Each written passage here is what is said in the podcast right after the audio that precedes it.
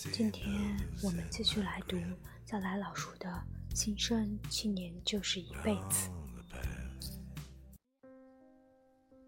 活在未来，而不是当下。活在当下是个很流行的说法，但。我一直觉得这是比较愚蠢的建议，因为绝大多数人根本不需要这条建议，因他们就是活在当下的。相反，活在当下很可能是绝大多数人最终非常吃亏的最根本原因，因为不管愿意不愿意，一个人时时刻刻都在走入未来，或者反过来说，未来就是会自顾自地走入一个人的生活。二十八岁的时候，我做出了一个艰难的、依然含混的，但却是主动的决定。那是我重生的起点。而后反复重生，都是幸亏有了那个决定。而我在很艰难的情况下，死活要那么做的原因在于，我看到了自己的未来。理由很简单，逻辑也很简单。如果我所销售的东西是我自己做出来的，卖得越好，赚得越多的同时，我会越幸福。可现在卖的东西不是我自己做的，赚钱也很开心，但就是缺了点什么。对，缺的是幸福。我当时就是这么想的。一旦想到这些，后面的决定其实就很自然了，因为我们永远不要在容易和艰难之间选择。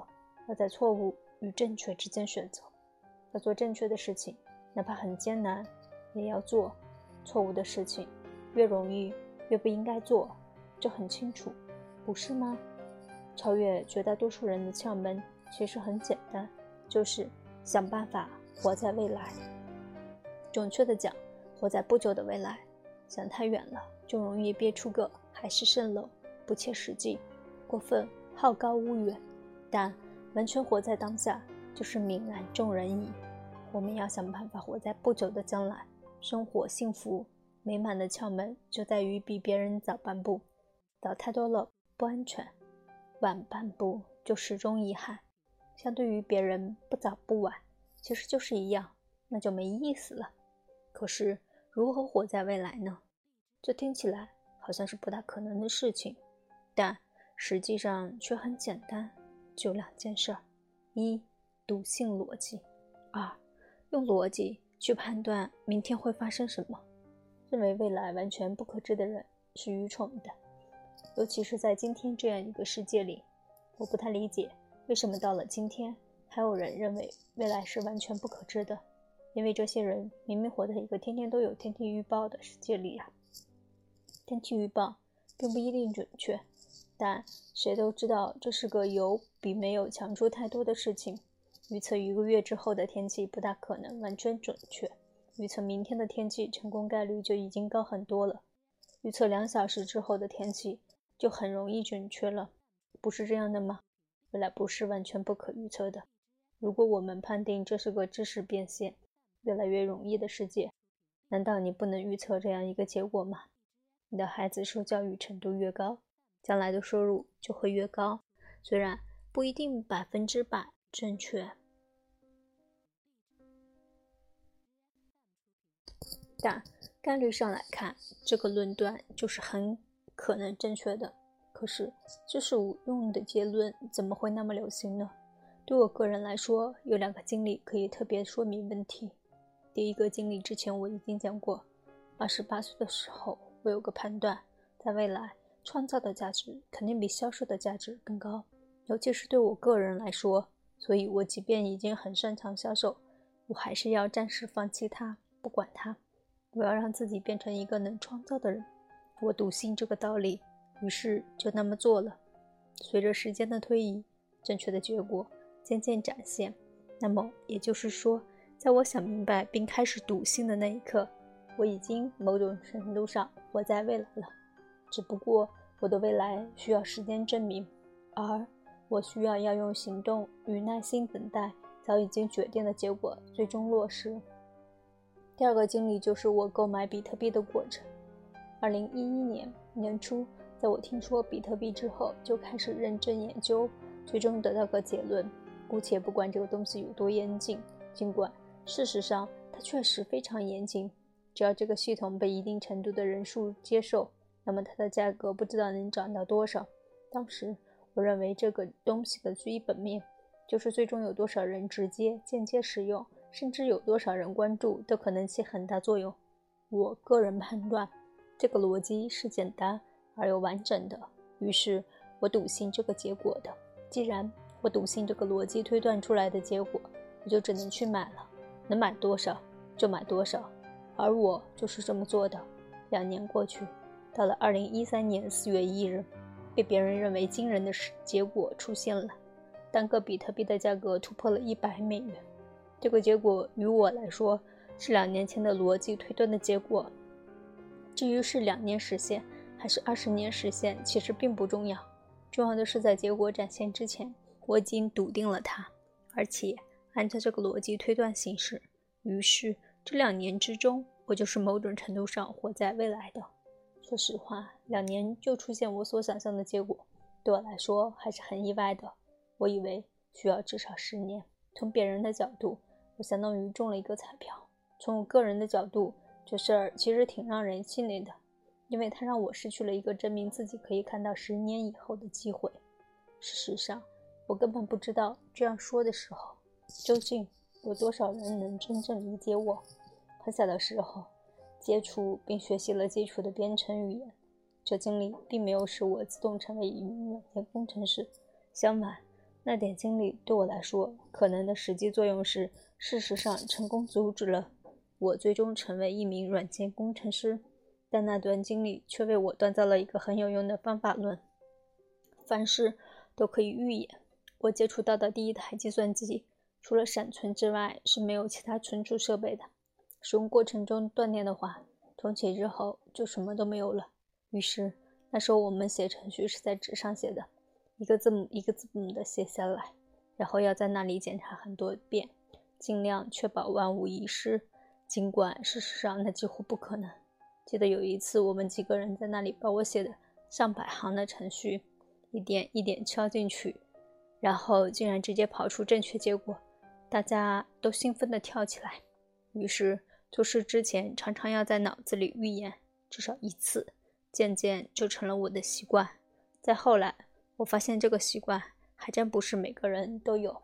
绝大多数人好像一辈子永远只靠临场发挥，这并不令人羡慕，因为临场发挥的结果常常并不好。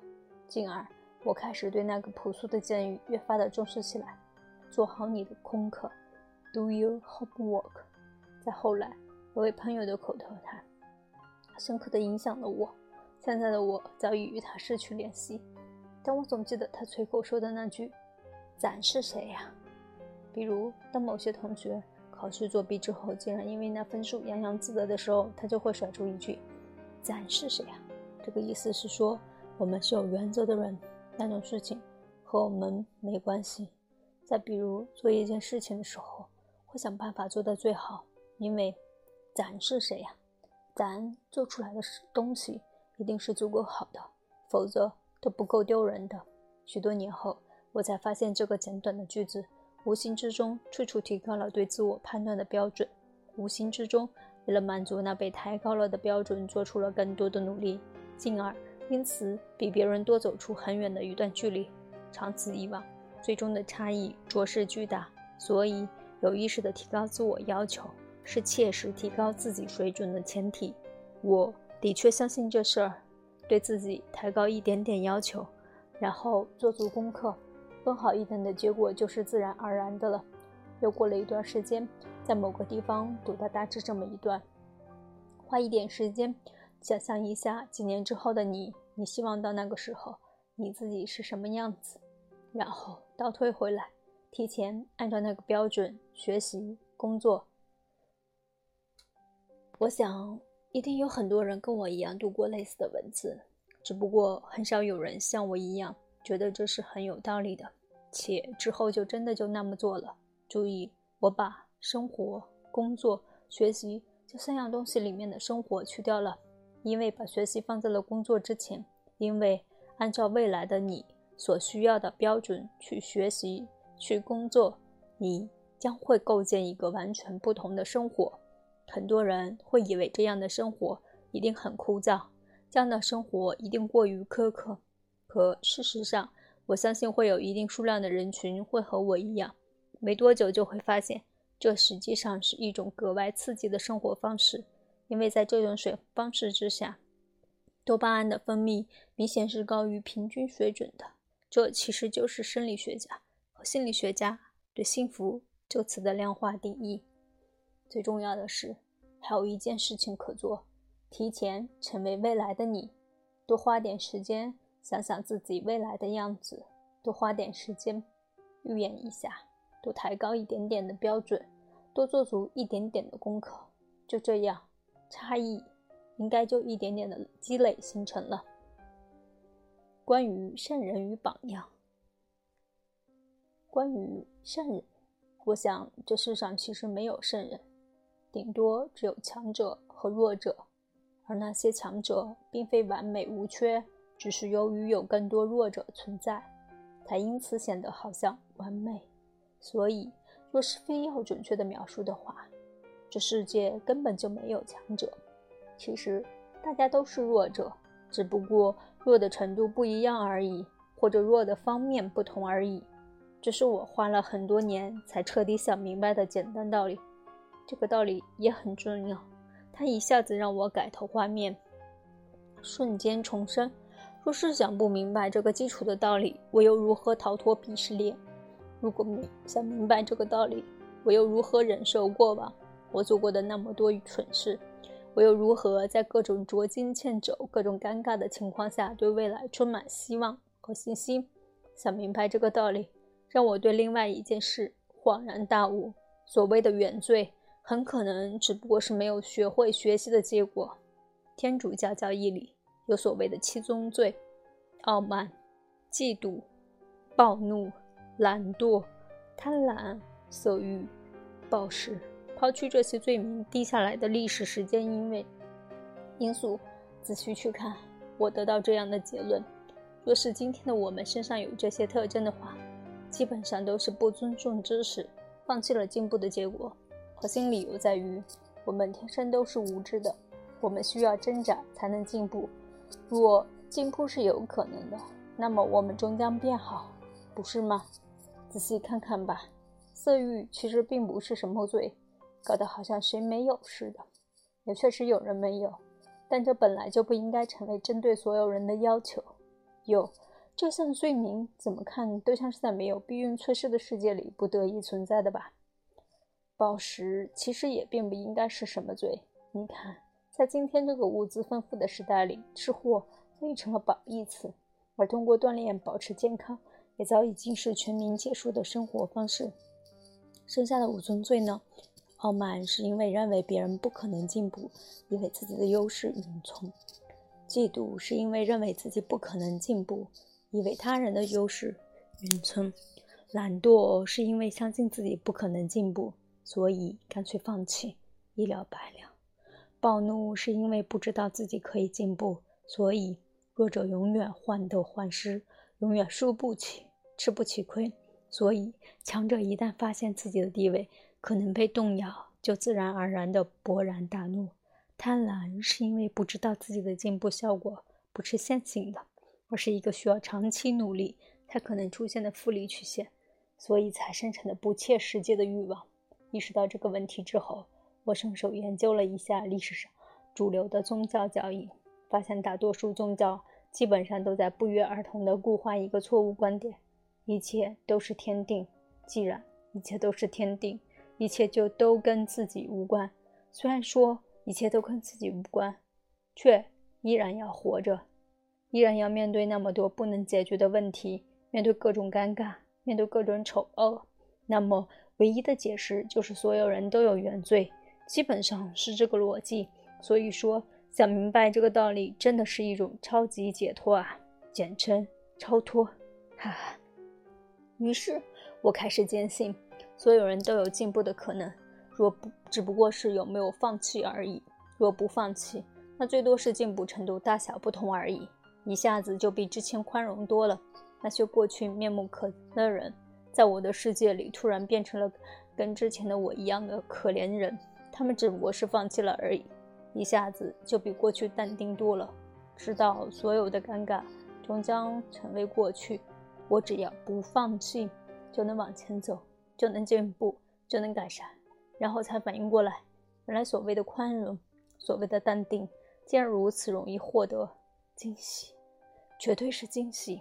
嗯，进步是获得制造惊喜的最有效方法。逃脱鄙视链已经是解脱了。明白别人和自己一样，只要不放弃也会进步，真的是超脱。然后就开始回头庆幸自己从来都很朴素，从来都没有装蛋过。什么叫装蛋？自欺欺人是装给自己看，欺世盗名是装给别人看，反正都是装蛋。自己做过蠢事，不好意思说给别人听，其实算不上装蛋，因为这起码是知道廉耻的表现。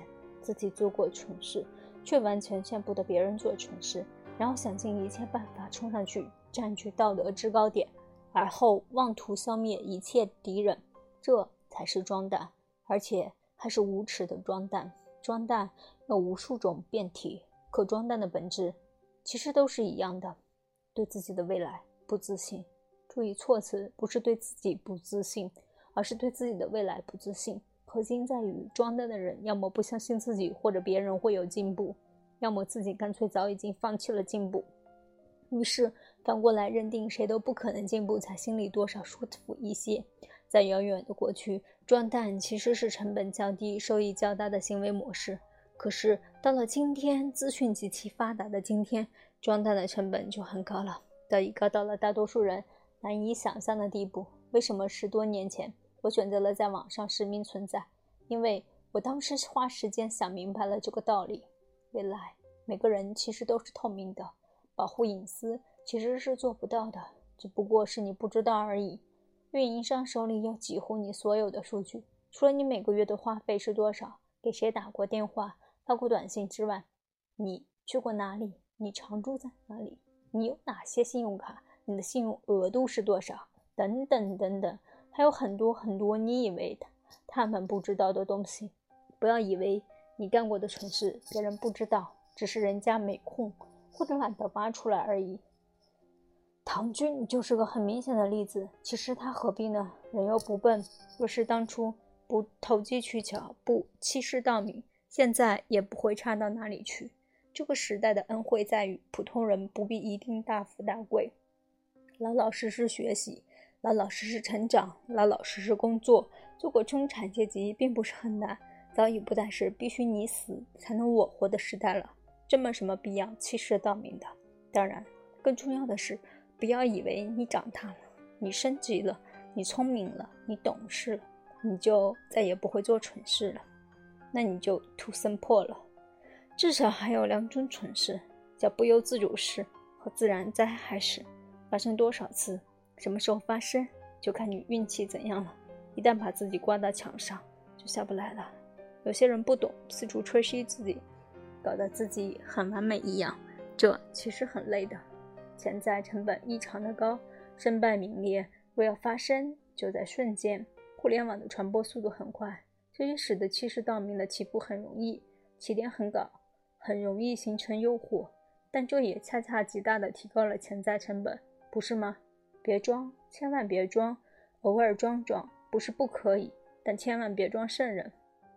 绝对不可能的事情就不要做了，这跟不要尝试发明永动机是一个道理，多明显啊！其实真的没必要装。其实大家都是可怜人，最初的时候大家都不怎么样，不一样，只是某些天生条件而已。可那些基本上真的都是脑外之物，比如遗传的长相或者继承的财富、智商这东西其实不遗传的，大家都是从零开始。也完全没必要顾镜自怜。虽然不可否认的是，每个人的成长环境不同，但这世界正在发生变化。一个很重要但常常并不被重视的变化，就是人类平均寿命的增加。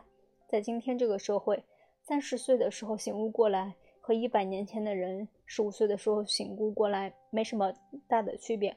时间段的增长明显增加了可以获得并体验复利的复利效果的概率，这就是时代的恩惠。好了，今天我们就读这些吧。